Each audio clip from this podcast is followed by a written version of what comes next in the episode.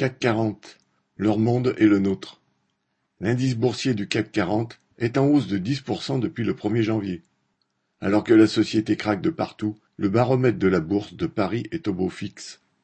Inflation, guerre en Ukraine, crise climatique, on ne peut pas dire que l'avenir s'annonce radieux pour l'immense majorité de la population. Mais il existe un monde, la bourse, peuplé d'actionnaires, pour qui ces événements sont des signaux positifs.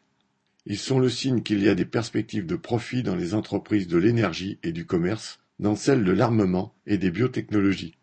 Alors, les spéculateurs achètent les actions de Carrefour, LVMH, Dassault Systèmes, etc., ce qui fait grimper le cours de ces actions et explique que l'indice boursier du CAC 40 atteigne quasiment son niveau record. Les travailleurs et les actionnaires n'ont décidément pas les mêmes valeurs. Joséphine Sina